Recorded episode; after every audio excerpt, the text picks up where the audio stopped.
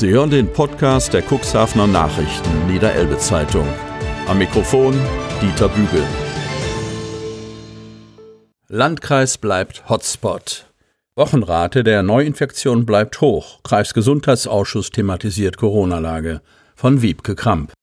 Kreis Cuxhaven. Nach wie vor liegt der Landkreis Cuxhaven landesweit im Spitzenbereich hinter Göttingen.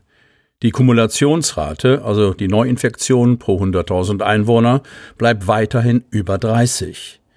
Im Landkreis Cuxhaven bewege sie sich mit 32,79 leider weiterhin auf hohem Niveau, teilte dazu Landrat Kai-Uwe Bielefeld in seinem täglichen Bericht am Dienstag mit.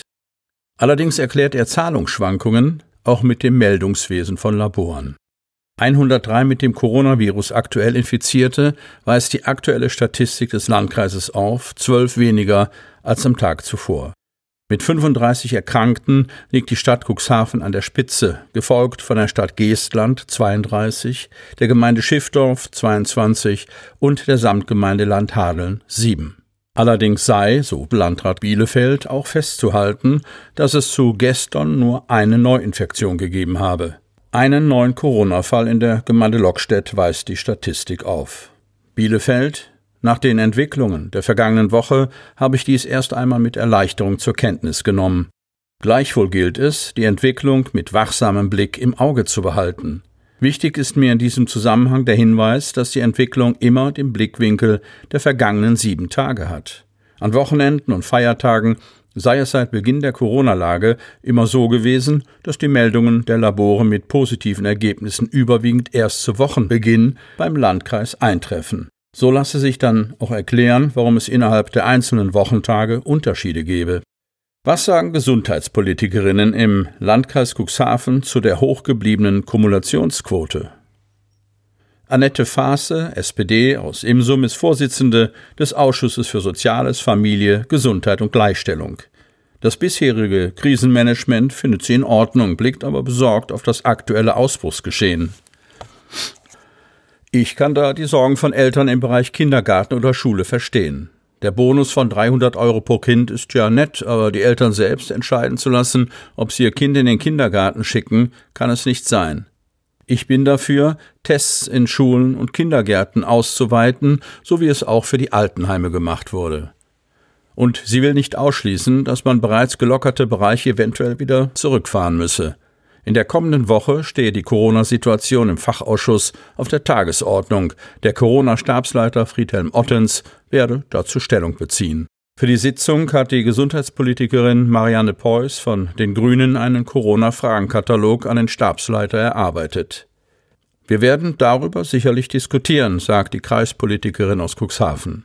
Das aktuelle Ausbruchsgeschehen betrachte sie zwar ernst und mit Sorge, gleichwohl trage aber zur Beruhigung bei, dass sich die Infektionen personell nachvollziehen lassen und zu identifizieren seien und es sich offensichtlich nicht um unkontrollierbare Ausbrüche handele, zum Beispiel durch Tourismus. Im Moment ist die Sachlage so, dass es sich nicht um versprengte Infektionen handelt. Der Überblick und Kontrollmöglichkeiten sind dadurch gegeben. Man muss sehen, wie sich die Zahlen weiterentwickeln. Bezüglich Testungen in Schulen und Kitas müsse man sich klar sein, dass ein Corona-Test immer nur eine Momentaufnahme sein könne.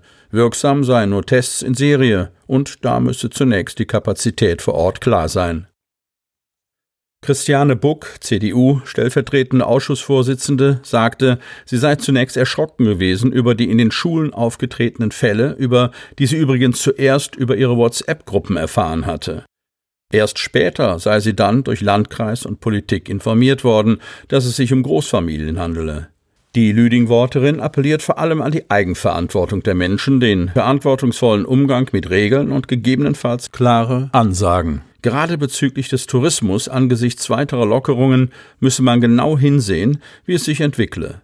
Angesichts von Szenen wie Gedränge auf der alten Liebe oder touristische Ansammlungen zu den Feiertagen hält sie klare Ansagen für wichtig. Man kann nur hoffen, dass es gut geht, es nicht wieder rückwärts läuft und wieder zum Cut kommt, so Buck.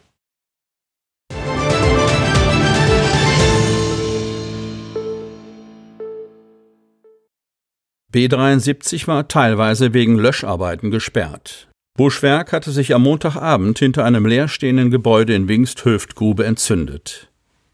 Wingst. Am Montagabend gegen 18 Uhr bemerkte ein Autofahrer hinter einem leerstehenden Haus in Wingst-Höftgrube an der Stader Straße eine starke Rauchentwicklung.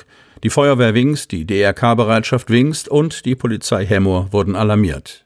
Nach erster Erkundung durch die Feuerwehr war der Brandherd schnell ausgemacht. Der Besitzer des Hauses hatte am Nachmittag Buschwerk auf einem abgegrenzten Lagerfeuerplatz verbrannt. Als er nach Hause ging, war das Feuer erloschen. Durch den leichten Wind flammte das Feuer nach einiger Zeit aber wieder auf.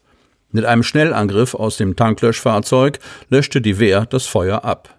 Mit Forken wurde nach weiteren Glutnestern gesucht, die dann ebenfalls gelöscht wurden. Das leerstehende Gebäude war nicht in Gefahr. Die B73, die Stader Straße, musste für die Löscharbeiten für eine Stunde lang halbseitig gesperrt werden. Nach etwa einer Stunde konnten die 35 Einsatzkräfte wieder einrücken.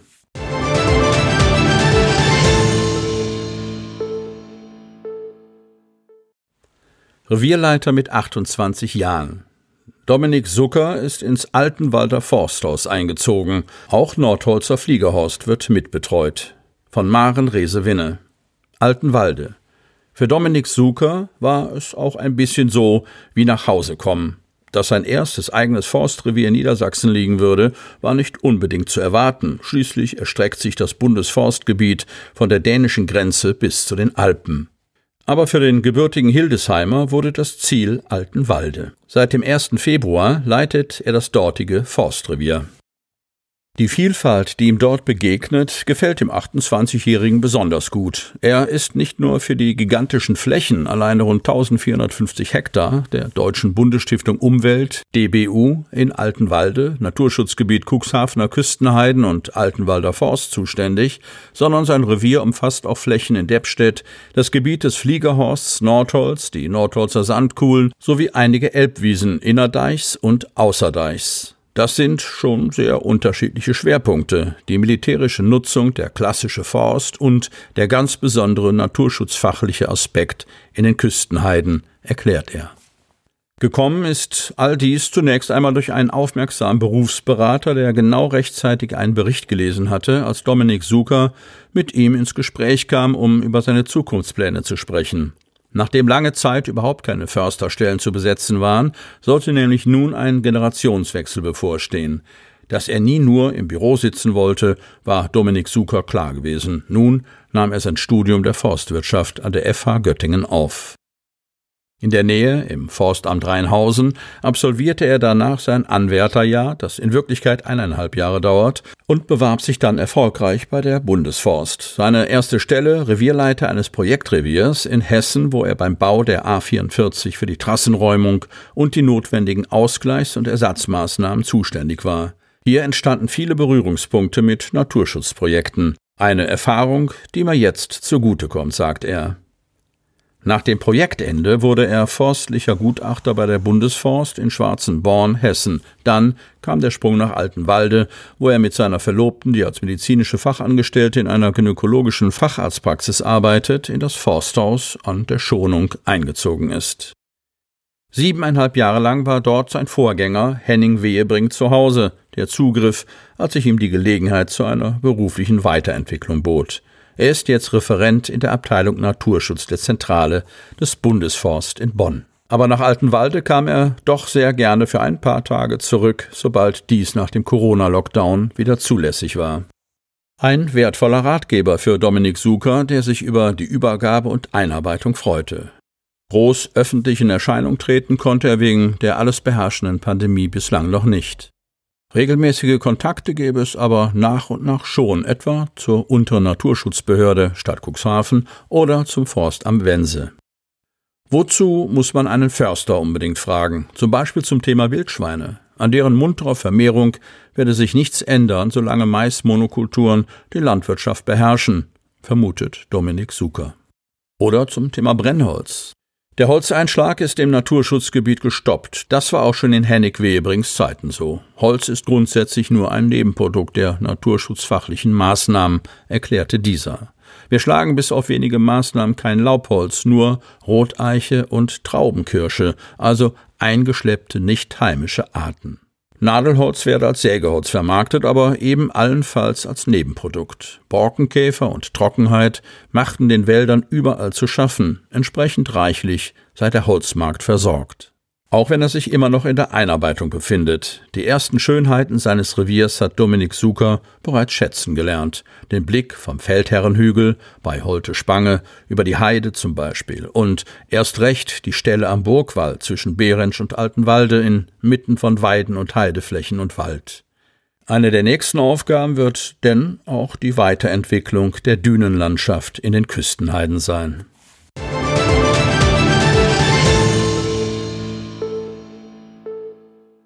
Guttempler mit der Gruppe den Weg aus der Sucht wagen. Cuxhaven.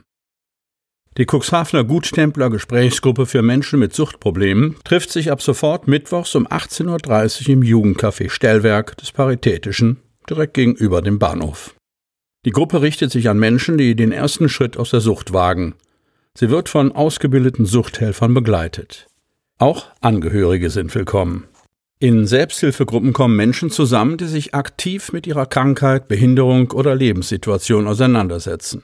Die Mitglieder dieser Gruppen treffen sich regelmäßig, um ihre Erfahrungen auszutauschen, voneinander zu lernen und sich gegenseitig zu unterstützen.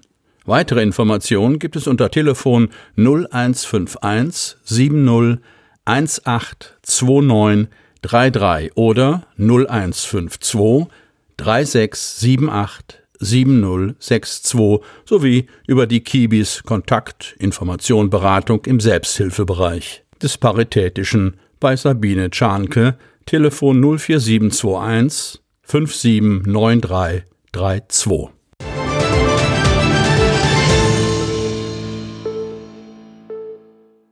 DRK geht bei Blutspende in die Offensive. Termine in Cuxhaven, Altenbruch und Neuhaus. Kreis Cuxhaven. Am kommenden Sonntag, 14. Juni, ist der offizielle Weltblutspendertag. Ein Tag, der ins Gedächtnis rufen soll, dass ohne ausreichende Blutspendepräparate vielen Kranken und Verletzten in ihrer Not nicht geholfen werden kann. Daher organisieren die DRK-Kreisverbände Landhadeln und Cuxhaven besondere Termine in Cuxhaven am Sonntag anlässlich des Weltblutspendertages, aber auch am Montag, 15. Juni in Altenbruch und am Freitag, 19. Juni in Neuhaus als zusätzliches Angebot. Die Termine laufen, wie berichtet, Corona-bedingt unter besonderen Voraussetzungen ab. So wird bereits beim Betreten des Spendelokals die Temperatur der Teilnehmerinnen und Teilnehmer gemessen. Die DRK-Teammitglieder sowie die Lebensretter tragen einen Mundschutz. Zudem gelten die inzwischen gängigen Abstands- und Hygieneregelungen. Auf das in vielen Orten übliche Buffet mit anschließenden Gesprächen muss verzichtet werden. Stattdessen gibt es ein Lunchpaket.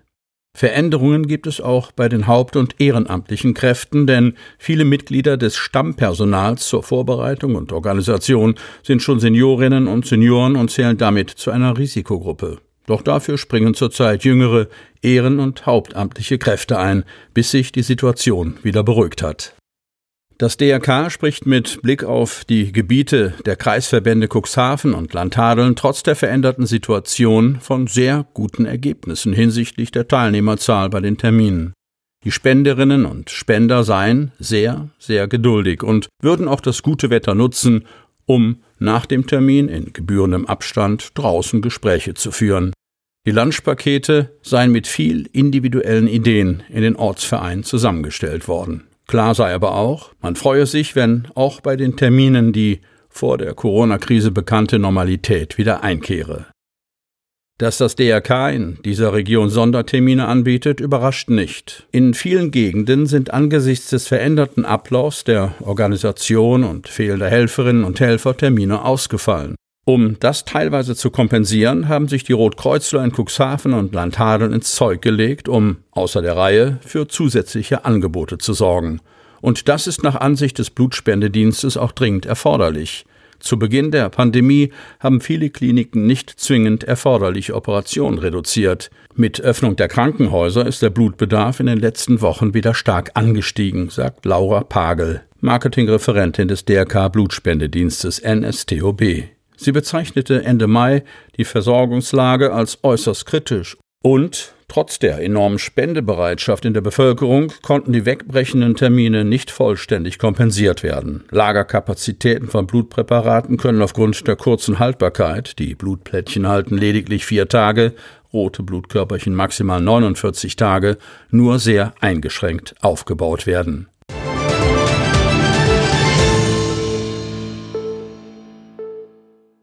Maklerin bekräftigt Neubaupläne.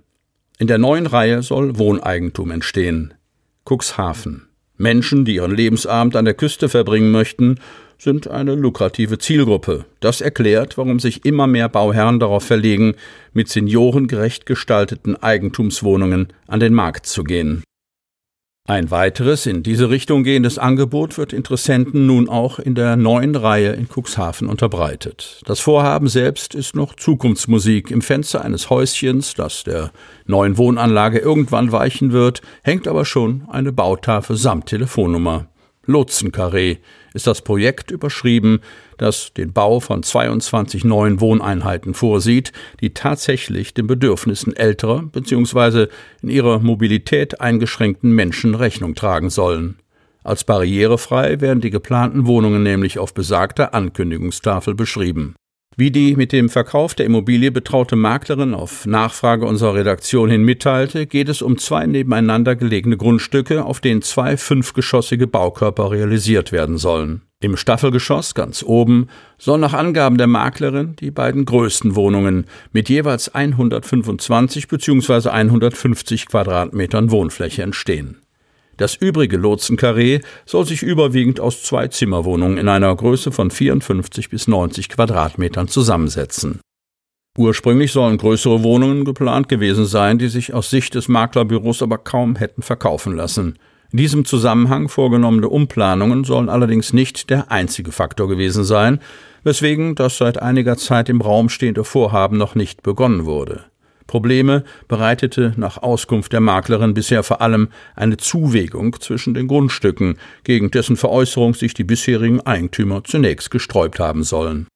Die Bebauung, die hüben und drüben bis dato vorhanden ist, wird möglicherweise schon im dritten Quartal 2020 abgetragen werden, wobei der weitere Zeitplan auch durch das Käuferinteresse bestimmt wird. Im städtischen Bauamt, das ergab eine Nachfrage im Rathaus, ist gleichwohl noch nichts darüber bekannt, dass das Projekt in absehbarer Zeit konkrete Formen annehmen soll.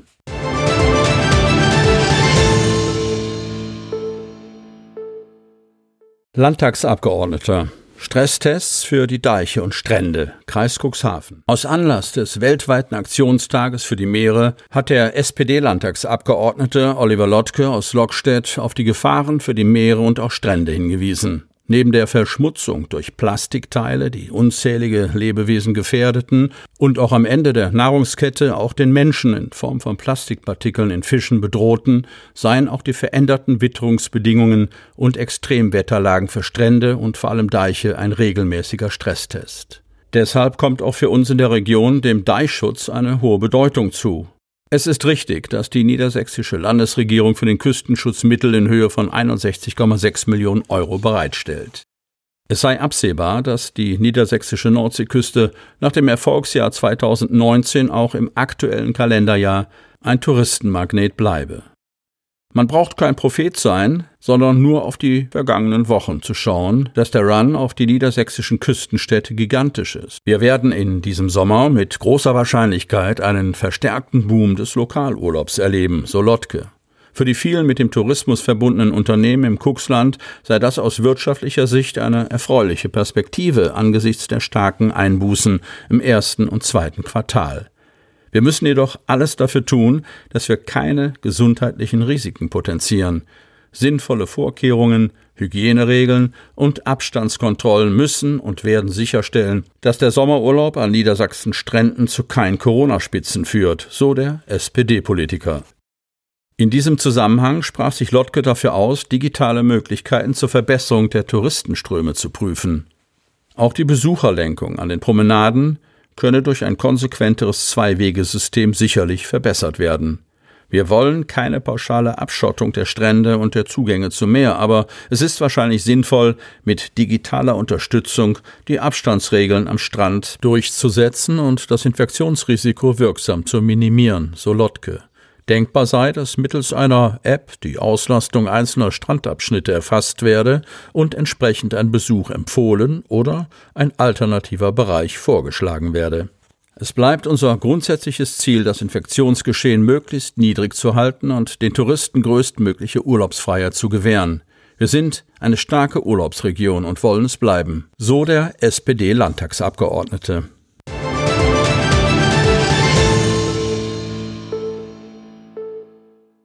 Lockerung, sofort aufs Rad. Jannike Ma berichtet über ihren Alltag in Kalifornien unter den Bedingungen der Corona-Pandemie. Otterndorf, Kalifornien. Jannike Ma hat Otterndorfer Wurzeln, lebt aber seit zwei Jahren in Santa Clara im US-Bundesstaat Kalifornien. In einer Corona-Sondergrußbrücke berichtete die Lehrerin und Mutter von zwei Kindern, wie sie die Pandemie in den Vereinigten Staaten erlebt. Heute Teil 3. Meine Familie ist über den Globus verteilt. Die Eltern wohnen im gemütlichen Otterndorf, der Bruder mit seiner Familie in Oldenburg, die Schwiegereltern in Kaiserslautern in der Pfalz und ich wohne mit meinem Mann und unseren beiden Kindern seit 2018 in Santa Clara im Silicon Valley, Kalifornien. Gerade hier bei uns in Kalifornien merkt man deutlich, dass es die Menschen nicht mehr zu Hause hält. Obwohl unser Governor die Ausgangssperre bereits so weit gelockert hat, dass man wieder Golf spielen darf, so suchen doch gerade die Familien am Wochenende die Zerstreuung in der Natur. Und das bietet sich hier an. Es hat uns und gefühlt die Hälfte aller hier ansässigen Familien mit den Rädern an die Ufer der San Francisco Bay gezogen, wo man hervorragend Rad fahren kann. Unsere Große flitzt mit ihrem kleinen Rädchen fröhlich singend flott voran, während unser Kleiner in seinem Sitz an meinem Lenker jede Ente und jeden vorbeifahrenden Radfahrer persönlich grüßt. Sonst spielt sich, anders als in Deutschland, wo wieder Spielplätze und Geschäfte geöffnet sind, hier noch alles zu Hause ab. Große Tech-Firmen haben sogar angekündigt, noch bis Ende des Jahres ihre Mitarbeiter im Homeoffice zu lassen. Wann die Schulen wieder öffnen, ist auch noch unklar. So hat sich unser Kindergarten zu Google Meets entschlossen. Wir versammeln uns zweimal in der Woche online, um die Kinder vor der Vereinsamung und der Langeweile zu retten. Also sitzen wir dienstags und donnerstags morgens um 10 Uhr vor dem Laptop und unsere Große darf sich in vielen kleinen Fensterchen auf dem Bildschirm ihre Freunde und ihre Kindergärtnerinnen ansehen. Beim letzten Treffen war sie noch etwas eingeschüchtert und überwältigt von der Flut der Informationen, die auf sie eingeprasselt sind. Hoffentlich wird es das nächste Mal besser. So hält die Technik bereits bei den Allerkleinsten Einzug. Unser Zweijähriger versucht sich bereits fleißig in der Sprachsteuerung des Google Nest Geräts, was seine Lieblingskinderlieder spielt. Ich persönlich bin schon stolz auf mich, wenn ich meine Apps zum Online-Einkauf bedienen kann. Heikel wird es bei der Bedienung unseres Musiksystems, was, dank meines Mannes, alles miteinander drahtlos vernetzt ist und über das Handy gesteuert wird. Über sein Handy natürlich, nicht über meins. Meins ist dazu nicht aktuell genug. Aber auch sonst geht in Silicon Valley nichts ohne Technik. Die Kinder in den Schulen haben alle iPads zum Lernen, natürlich. Nicht selten kommt es vor, dass die Kinder fitter im Bedienen dieser Geräte sind als die Lehrer. Es gehört dazu, dass die Kleinen in der Vorschule bereits das Tippen und auch erstes Codieren auf dem Computer lernen. Dafür wird dann auch Unwichtiges wie Schreibschriftlernen verzichtet. Wem dieses Konzept der öffentlichen Schulen nicht gefällt, dem bleibt die Wahl, sein Kind auf die Privatschule zu schicken. Die machen es dort anders, aber man muss überlegen, ob es einem die 22.000 Dollar pro Jahr Schulgeld wert sind. Auf eine Sache können wir trotz freiwilliger Auswanderung nach Amerika nicht verzichten. Nutella. Obwohl es hier als ausländische Delikatesse zwar bekannt ist, kann Nutella der Erdnussbutter nicht den Rang ablaufen. Das kleine Glas mit 950 Gramm ist zwar unverschämt teuer, doch ohne es zu kaufen, traue ich mich nicht nach Hause. Unter wachsamem Blick wird der Weg des Nutella-Glases vom Schrank auf den Frühstückstisch von unseren Kindern genau verfolgt. Ehrwürdig wird das Brot in die Hände genommen und genüsslich verschlungen. Ein Stück Heimat eben.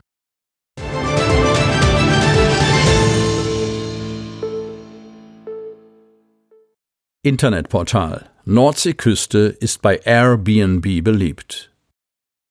Kreis Cuxhaven. Einen Sommerurlaub im Ausland planen wegen der Corona-bedingten Unsicherheit derzeit nur wenige Menschen. Viele können sich dagegen Ferien in Deutschland vorstellen. Dies belegen mehrere Umfragen. Auch die Buchungsplattform Airbnb verzeichnet eine erhöhte Nachfrage nach Unterkünften zwischen den Alpen und der Küste. Und zu den beliebtesten Zielen gehört die niedersächsische Nordsee. Wie eine Sprecherin von Airbnb Deutschland berichtet, seien die Unterkünfte unter den Top Ten der häufigsten Suchen. Auch Ostsee, Oberbayern und die Metropolen seien beliebt. In Niedersachsen ist das Buchen über Airbnb wieder möglich. Die niedersächsische Landesregierung stuft in ihrer Corona-Verordnung vom 25. Mai Unterkünfte auf Airbnb als Ferienwohnung oder Ferienhaus ein. Wie eine Sprecherin des Sozialministeriums sagt, können Gruppen aus bis zu zwei Haushalten in einer Unterkunft übernachten. Anders sieht es bei der Vermietung eines Privatzimmers oder eines geteilten Zimmers aus, wenn der Gastgeber mit in der Wohnung wohnt. In diesem Fall dürfen laut der Sprecherin nur Mitglieder eines Haushaltes in der Unterkunft zu Gast sein. Etwa 3400 niedersächsische Unterkünfte konnten 2019 bei Airbnb gebucht werden. 2018 waren nach Unternehmensangaben zwischen 200.000 und 230.000 Gäste auf Airbnb nach Niedersachsen gereist. Nun traf die Corona-Krise die niedersächsischen Anbieter vor allem in den Städten. Hier übernachteten sonst viele Geschäftsreisende, Messegäste oder Besucher von Seminaren und Fortbildungen.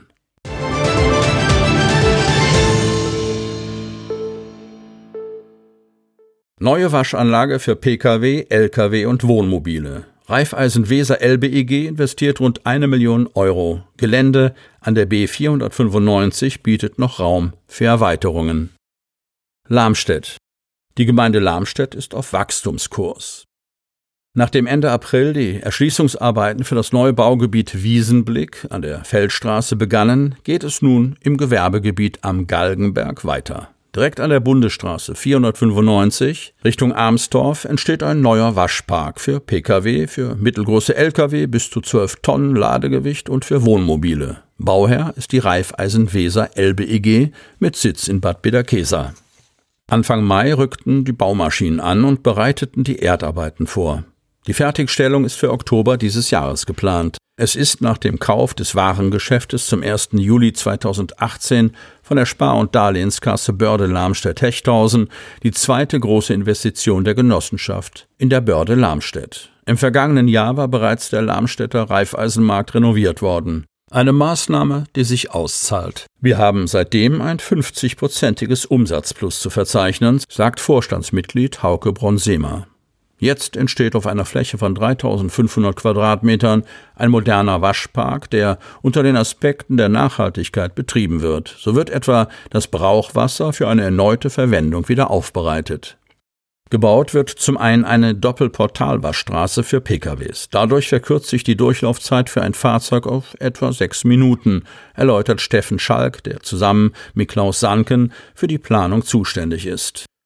Außerdem werden vier SB-Waschboxen errichtet, zur Vorreinigung oder zur Handwäsche. In Kooperation mit Möbel Steffens und Kfz Ehlers entsteht auf dem Gelände zusätzlich eine Waschstraße für LKWs und Wohnmobile. Wir sind froh, dass wir dieses Projekt gemeinsam umsetzen können. Das ist nicht zuletzt auch ein Verdienst der kurzen Wege und der guten Zusammenarbeit mit der Verwaltung der Börde Lamstedt, hebt Hauke Bronsema hervor. Pläne für die verbleibenden 7500 Quadratmeter auf dem Gewerbegrundstück gäbe es noch nicht. Der Vermutung, dass dort eine Tankstelle gebaut werden soll, erteilte er eine Absage. Zurzeit kann ich über die weitere Verwendung keine Auskünfte geben, so Bronsema. Für Lamstedts Bürgermeister Manfred Knust ist der Bau der Waschstraße ein großer Gewinn. Nun können die Einwohner aus der Börde Lamstedt ihre Fahrzeuge wieder vor Ort reinigen. Das macht den Ort noch attraktiver und schafft zusätzliche Arbeitsplätze, so sein positives Fazit.